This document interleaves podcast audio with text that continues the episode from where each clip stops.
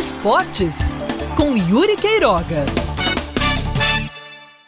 Durante essa semana nós já falamos de Botafogo, de Souza e de 13. Falta só falar do Campinense, outro representante paraibano nas séries do Campeonato Brasileiro. Desta feita na Série D.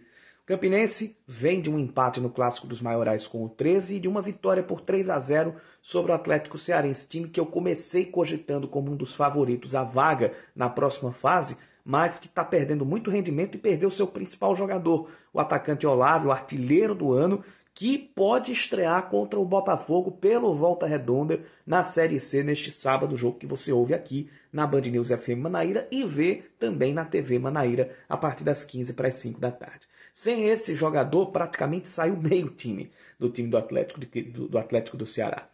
O que não tira o mérito da vitória do Campinense por 3 a 0. Bom, o que acontece? O Campinense do, no sábado vai jogar contra o Central, às 3 da tarde, lá no Amigão.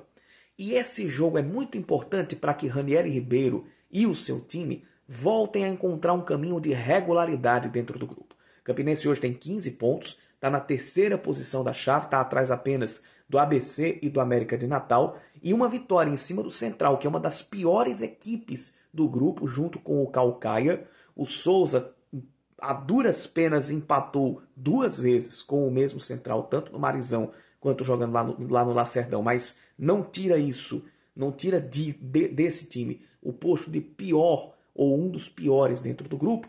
O Central é um adversário que, acredito eu, não tenha a força necessária para bater de frente com o Campinense jogando no Amigão, dada a qualidade um pouco melhor do elenco do Campinense. E esse jogo é muito importante para que a equipe volte a ter um ponto ali de equilíbrio e regularidade que é muito importante para dar confiança na equipe ou para a equipe para o caso de uma classificação para o mata-mata que agora se desenha bem provável.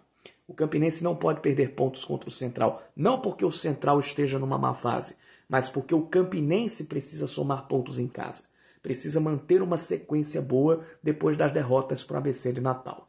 E cada ponto é importante numa briga muito equilibrada envolvendo os três paraibanos, Campinense, 13 Souza, e o Atlético Cearense. Faltam quatro rodadas para terminar a Série D e qualquer passo em falso de qualquer um dos paraibanos pode significar o fim da chance de classificação. Ainda mais para o Campinense, que vem bem colocado desde o início dessa primeira fase.